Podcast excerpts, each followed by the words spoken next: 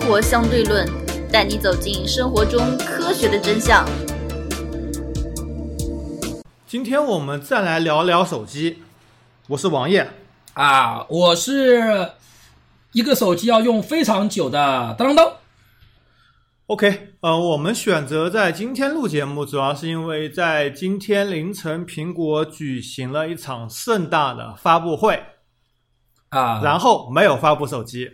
没有发布手机，啊那在发布什么？庆祝对华为要被干掉吗？那没这么夸张。OK，嗯、其实，在周日的时候，王爷就已经知道这个发布会上不会发布手机了。那他发布会干嘛呢？我是没有看啊。那他发布什么东西呢？发布下一代芯片还是什么东西？什么东西呢？它发布了两款新产品，一款叫做 iPad，啊，iPad 好像已经很久没一有款叫做发布了 Apple Watch。哎呀，我天哪！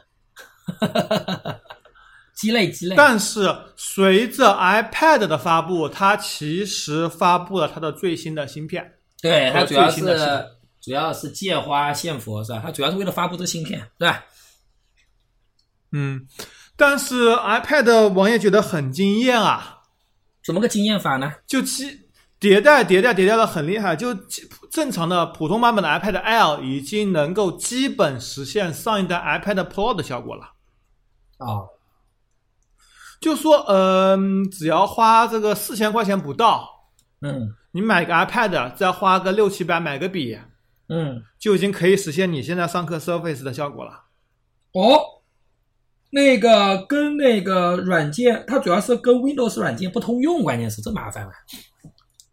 呃，对，但是你 PDF 可以用的呀，你苹果的一些软件也可以用的，你可以用 Type C 接口输出，然后进行录屏，不是探，我跟跟你你说手机一样接口了。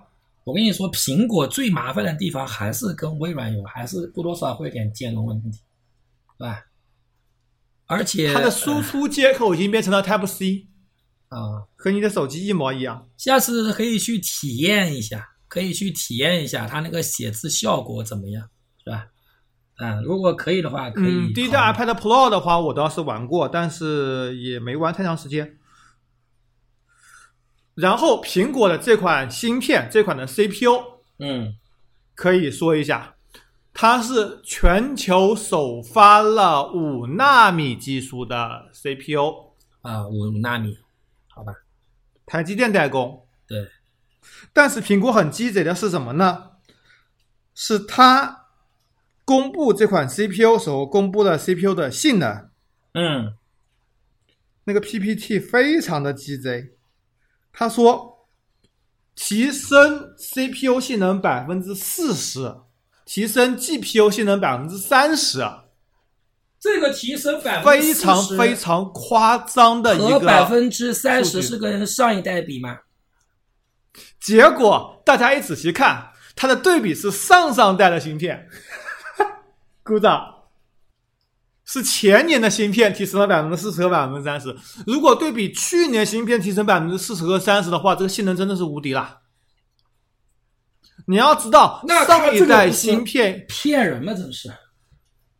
你要知道上一代芯片已经比高通的强了百分之三十左右了。如果再提升百分之三四十的话，这我高通天就基本上追不上了。对，结果是对上上代，实际呢对上一代提升是 CPU 提升了百分之十六，而 GPU 只提升了百分之八。啊，这才合理嘛，是吧？这基本上就是高通每一代都是提升百分之十五这种提升方法，CPU 十五、GPU 十五的嗯话也是比较接近的嘛。高通是十五到二十嘛。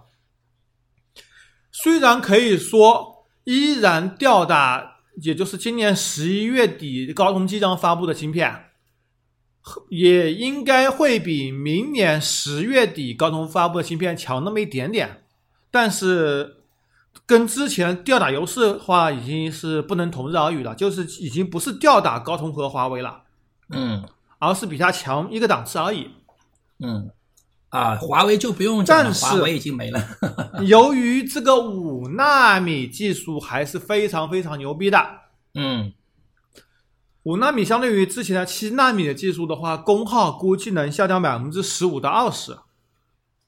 也就是它在性能提升百分之十六和百分之八基础上，功耗还嗯能降低了差不多百分之十，嗯这点是很牛逼的。加上五 G 技术嘛，啊、手机的话五 G 技术，像 iPad 的话就没有这东西。到时候我们看看具体发布会是怎么样的。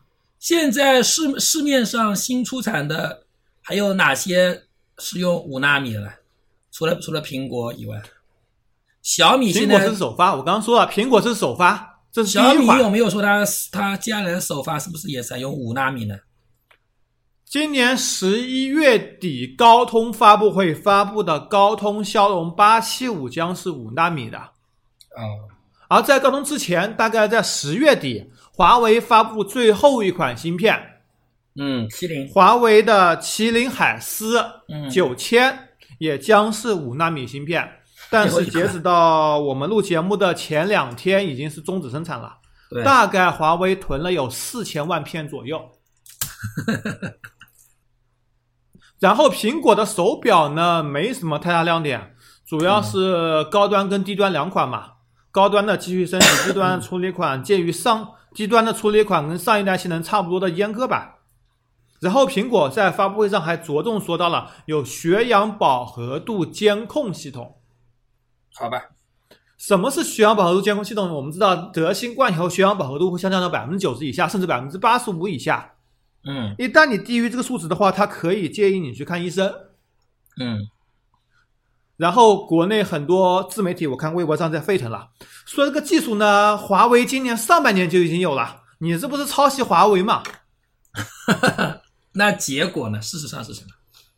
结果呢，王爷在用的 Fitbit 手表嗯，是三年前上市的，早就有了，在去年就更新了血氧饱和度，并且在去年就已经通过了 FDA 的血氧饱和度测试。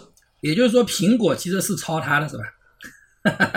苹果是套 Fitbit 的，一个谷歌旗下的手表企品牌。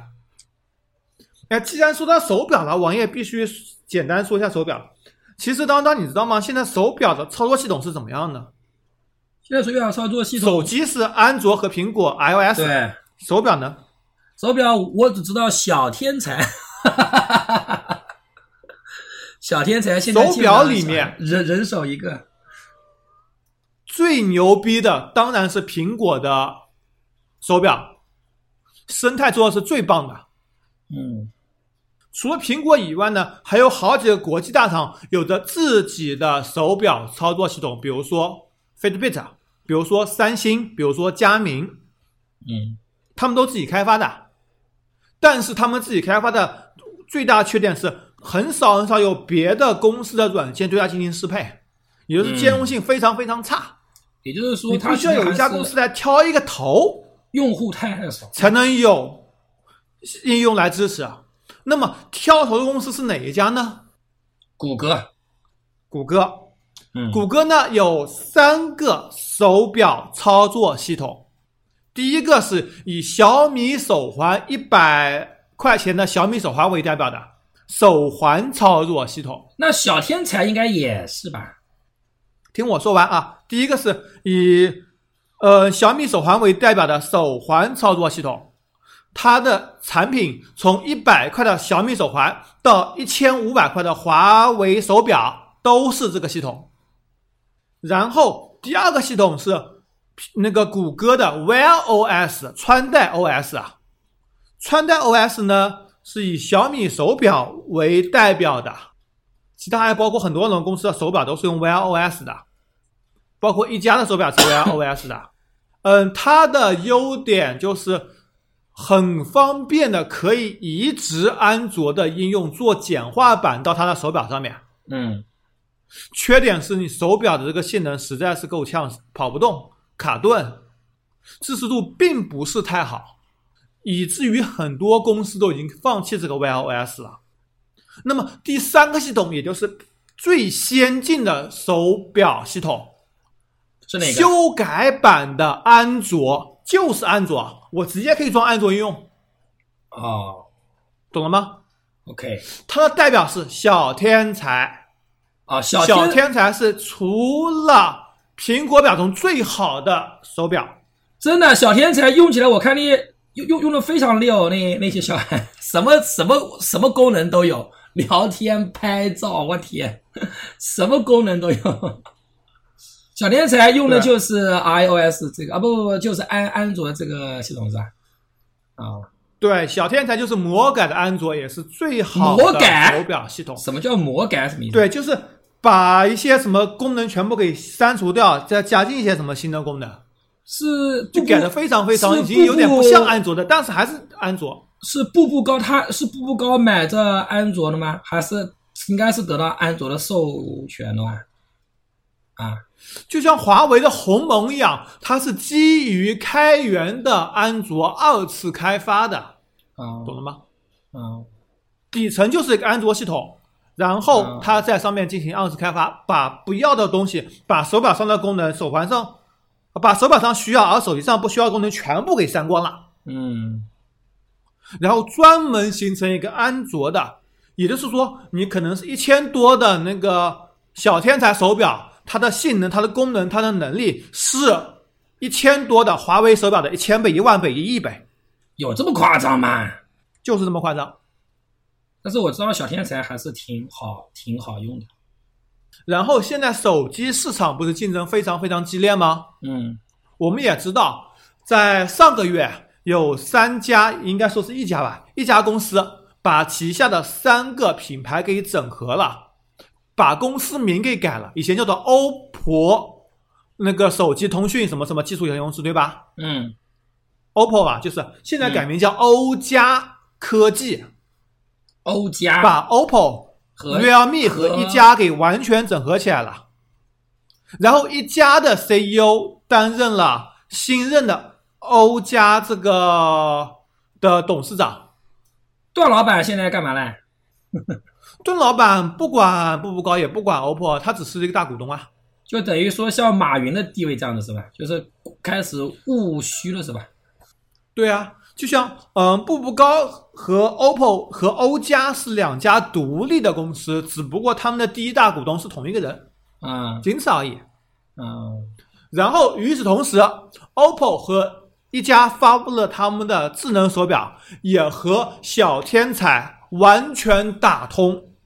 哦，手表跟等于说它也是模仿他苹们果的做生态系统的这种是吧？对他们的这个手机和步步高也和小天才完全打通，更方便的家长监控小孩。是 OK，的，我发现段永存就是找这种点特别特别厉害，妈的！现在小孩子人手一个啊，你知道吧？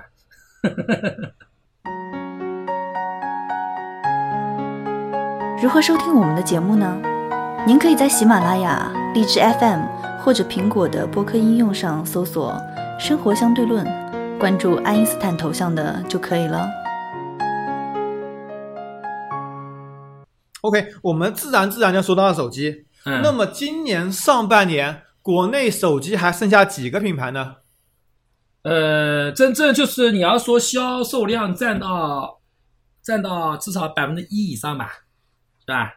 对，三星应该有没有百分之一？现在没有了吧？三星上半年销量同比翻倍，超过了百分之二了。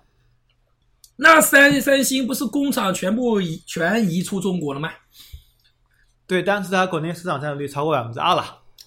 呃，三星，那就算三星、华为、小米，呃，OPPO、vivo，呃，苹果，差不多没了吧？是吧？对，没有了，就没有了嘛，确真没了嘛，是吧？现在看不到其啊他手手机了嘛，是吧？就这几家。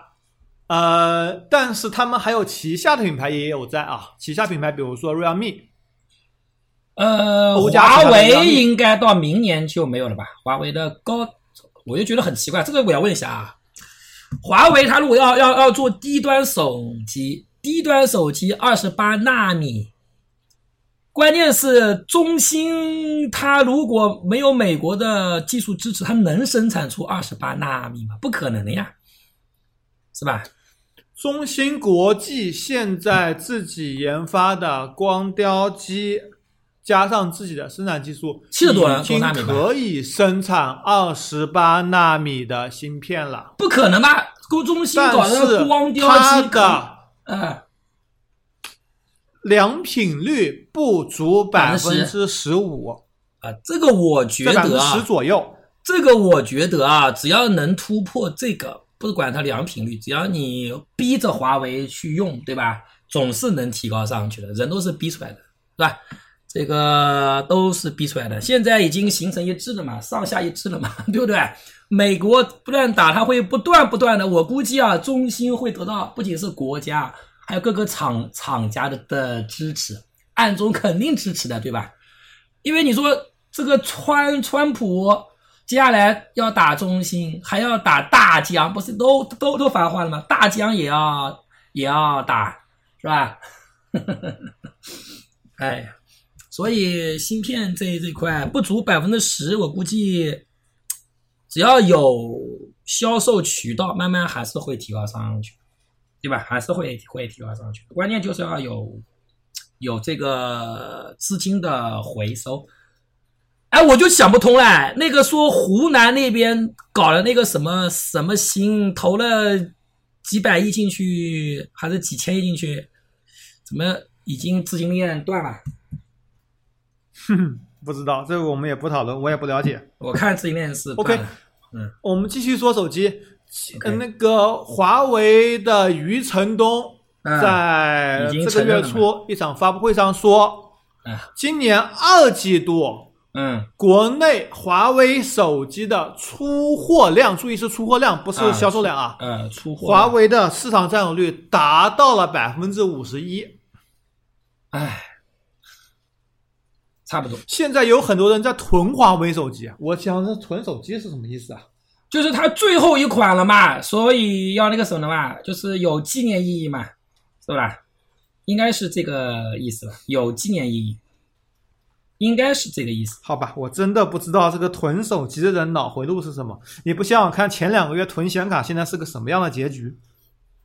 囤华为手机，那华为手机它它没有出物以稀为贵啊，真是的，是不是、啊？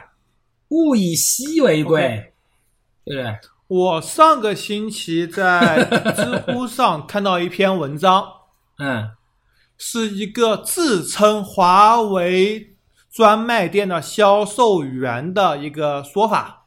嗯，他说我不知道啥呢真的还是假的，但是我认为它真的可能性是非常非常大的。怎么个说法呢？他说我是一个华为直营专卖店的销售员，嗯而这这个回答他是回答了一个问题，提问人是问华为新发布的这款基于联发科芯片的手机，它发布出来手机嘛，能不是能基于那个联发科的天玑七二零，嗯然后它的屏幕是一款七二零 P 的屏幕，嗯屏幕显示效果还不如 iPhone 四，注意是 iPhone 四啊，嗯还不如 iPhone 四十几年前机器这么一款机器，嗯，然后还卖到了一千八百九十九。牛有人逼在问啊！，这么傻逼的手机会有人买吗？他说很然后多这个人买回答了，他说我们线下这款手机的销量接近百分之六十，啥意思？什么叫一百六十米？我们线下十个人里面有六个人是买这款手机的，懂了吗？也就是说，其实大多数人对于什么参参数根本不了解。我跟你讲，宣传永远是对次而第位国内购买手机就是区价格区间，购买手机销量最大的一个区间，正是一千到两千元这个档次的手机。嗯，而这个手机里面，华为这是唯一一款，唯一一款，懂就了吗？是就是别人没有出这种这种价格区区间的这样，不是，华为只有这一款两千元以下的手机。别人为了买华为手机，而且要花两千块钱以下，就买你。哦，懂吗华为其实就虽然这款手机的智商税可能占了一千块，这款手机只值五百块钱，加上什么税啊、什么东西加起来，哦，我也懂就了最，多六七百块钱。是华为手机现在卖的非常贵，然后很多当官的公务员都在用，就觉得华为品牌已经非常好了。然后为了买华为，它其实是个品牌效应，对吧？华为就一款这种比较便宜的手手机，是不是这个意思啊？但是这款的，但是这款它能够赚一千块钱一一台手机，其实越高端的手机，它可能赚的相对来说比例来讲越少赚， 这个可以赚一半，我操它的每一款手机的利润是差不多的。啊！但是生产这种这种手机方便呀，真是，对吧？对，牛牛牛牛牛牛牛逼牛逼牛逼牛逼牛逼！而且这款手机不占华为的这个代工配额，是用联发科的芯片的。对，也不是说现在联发科也断供了吗？联发科暂时还没有断供，之后还得看川普是怎么处理的。川普实在是，哎，太霸道了。 OK，回到手机，呃，手机其实今年出现了两个现象，两个很有趣的现象。第一个是手机，就是呃，说是罗永浩吧，你还记得罗永浩那个参演过一部电影，他去买星巴克，啊，先对生好，我们这是中杯、大杯和超大杯。罗永浩说：“我要那个中杯的。”那服务员说：“我们这只有中杯、大杯和超大杯。”罗永浩说：“我要那个容量在中间的。”那女的说：“不好意思，我们只有中杯、大杯和超大杯。”罗永浩打自己。吓人啊，罗老师别这样，对吧？其实那个呃，中杯、大杯、超大杯，今年几乎所有的国内手机厂商发布产品都是根据中杯、大杯、超大杯来的，都有一款所谓的超大杯的手机。嗯，比如说华为的 P 四零 Pro Plus 嗯，卖到了八千八百八十八元，真有人买吗？然后小米的小米十 Ultra，就是奥特曼那个奥特啊，Ultra 我他妈卖到了六千九百九十九元。同时，OPPO 的 Find X 二 Pro 神经！也卖到了六千九百九十九元，他们都出了一个超大杯的手机。然后就是拿来作为一个价格的锚锚定，是吧？其他手机，然后， 好吧，他们这款手机都是在自己的产品线里以堆料著称的，他们的用料非常非常的豪华，非常非常的高端。嗯，然后他们是价格锚定，不是拿来走量的机型。对，就是拿来价格锚定用的，是的。让你因为有这么有有这么一种手机在卖的这么贵，让你觉得买它的低端机也非常的有面子，是吧？对。然而，这几款手机都是在秀肌肉，都是拿到了很多刚刚出现的技术，这些技术嗯很可能会在未来一到两年内下放到终端手机上的。嗯，所以这些手机他们的目的还是为了这个营造一个高端的形象。对，第二点是，今年手机的充电效率大幅提升。现在你的只手机充电是十八瓦的，对吧？嗯，我觉得已经比较已经比较快了。然后苹果即将发布的 iPhone 十二系列全系充电都将是二十瓦的，因为代工厂已经充电头已经出来了。我觉得接下来反正就没东西好比了嘛。我说实话，像芯片，你不可能很快到三纳米吧？而三在而对在对去年底和今年初，很多手机充电已经到了六十五瓦，而在今年所谓的超大杯机器中，充电居然来到了一百二十瓦。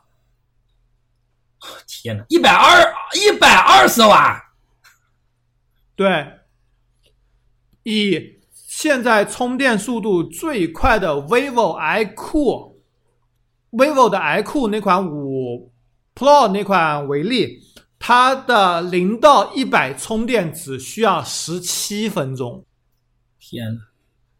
而电池容量比它大了百分之三十的小米十 Ultra，从零到一百充电时间只需要二十五分钟，所以容量比它大了百分之三十啊，基本上就是肉眼可见，你手机往上面一充，嗯，就基本上是十五秒跳百分之一，我肉眼觉得可见的速度往上飙。我觉得接下来就是比谁充电快了，真的，因为你没东西比了。你芯片，你觉你觉得三纳米的良品率，在这三到四年或者五年里面，能达到百分之七八十以上吗？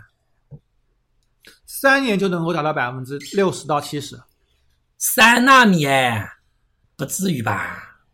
好像台积电现在良品率应该不到百分之十吧，三纳米。台积电现在五纳米的良品率已经超过百分之八十了，不是，我是说三纳米，这也已经不是一个量三级了。纳米现在已经百分之十了，已经有百分之十左右了。所以嘛，中芯国际还是有前途的，知道吧？二十八纳米。我们继续说电池，我们继续说电池。 OK，现在个电池为什么会充电这么快呢？它们的寿命是怎么样的呢？寿命应该非常短吧？其实现在的电池，现在手机里面有两块电池，嗯，有两个充电模组，一路电进去分两路，分别到两块电池里面，也就是每块电池的充电速度不超过六十瓦，否则的话一百二十瓦电池没几次就爆了。嗯，而小米在发布会上，雷军所说的，我们哪怕拿到一百二十瓦去充电，我们在反复充了六百次以后，还能保证百分之九十的电量。这个我吹们牛的电池下了血本。这个吹牛逼吧，可能他们也是看到接下来芯片其实已经慢慢走到头了。你你说到三纳米以后，你怎么可能到二纳米？不可能的嘛，是吧？对不对？嗯，你二纳米，因为你二纳米，我觉得已经可能性非常的小了，已经可能性非常的小，已经到头了。嗯所以，嗯，哎，除了我们刚刚所说的超大杯跟充电速度之外，还有一个话题我们是绕不开的。嗯，雷军在小米十周年的演讲会上专门说到了，有很多很多政府部门给我们压力，需要我们来扶持国内的产业链，是的，让国内的一些产芯片产业品能够在我们的设备上面用上去。那他怎么说？然后，质量差，这款小米十 Ultra 的两个非常非常重要的部件采用了国产产品。第一款是来自于华星光电的显示屏。效果怎么样？哎，我们来先来说说看华星光电。华星光电是一家什么公司呢？现在什么东西？你不知道吗？华星光电，我不知道呀，华星光电它的上市公司的名字叫做什么呢？叫什么？叫做 TCL 多媒体。啊，这这这这这这这样子的，T T C L 这么牛逼，我还以为 T C L 哦 T C L 已经已经不做电视机了，然后它的股东是哪几家呢？华为首先，它的第一大股东是 TCL，毫无疑问，嗯对吧？对第二大股东是谁呢？小米他在前年的时候，第二大股东是贾跃亭，啊、然后后来被但转是给这谁部了？分资拿去拿去抵债了。嗯然后接手的人是小米。嗯然后就在上个月，嗯，呃，华星光电引进了一个战略投资者，红买了他杉资非本，常非常多的股权。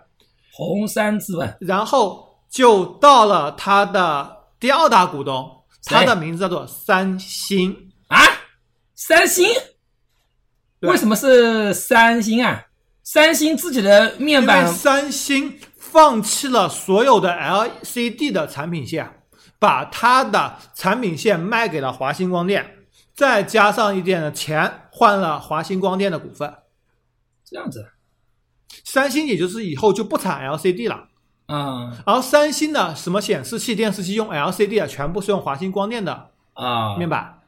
啊，同时，华星光电也通过了今年苹果选材，就苹果每年那个挑选选显示设备供应商要进行对很复杂的、很复杂的这个挑选。嗯之前通过的也只有三星、LG、夏普、JDI 这四家公司。啊华为光电然后还有台很湾的牛友，达很牛逼嘛啊！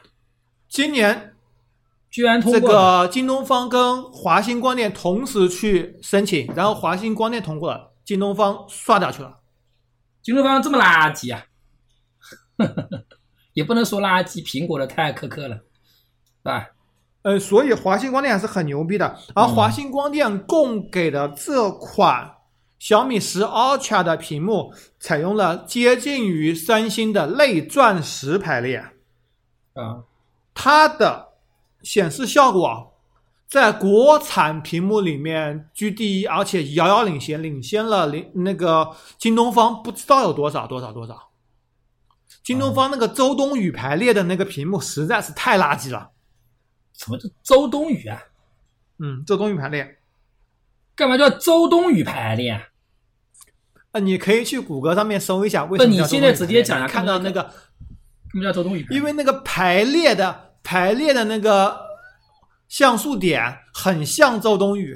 呃啊， OK，周冬雨还在知乎上面问那个问题，叫做嗯周冬雨排列的显示屏到底牛不牛逼？你可以去知乎上面找一找，周冬雨提问问 啊，对。牛牛，好吧， 咋咋这么逗呢？ 但是我们也说到了，包括王爷之前在番外节目中也说到了，显示屏其实成本很重要的一个方面是它的亮度和亮度的均匀程度。嗯，而华星光电这块屏幕，它的亮度的均匀度非常不怎么样，非常不怎么就均匀是度。三星的一款一款那个 E 3屏幕，它的最亮的地方和最暗的地方可能只相差三十到四十尼特。嗯，而华星光电这款屏幕最亮跟最暗地方相差差不多有一百尼特，也还也它还的好吧。峰值亮度峰值亮度大概是在七百多尼特，最亮最暗的地方可能六百多尼特，嗯，相差了百分之十几，接近十五了。你说还好吗？我觉得已经很严重了。而华星光电这款屏的显示角度跟三星比的话，差了非常非常多，它的可视角度很差，嗯可能还是因为这个亮度嗯，成本亮度增加，成本会非常增加的非常非常多，还是为了节约成本。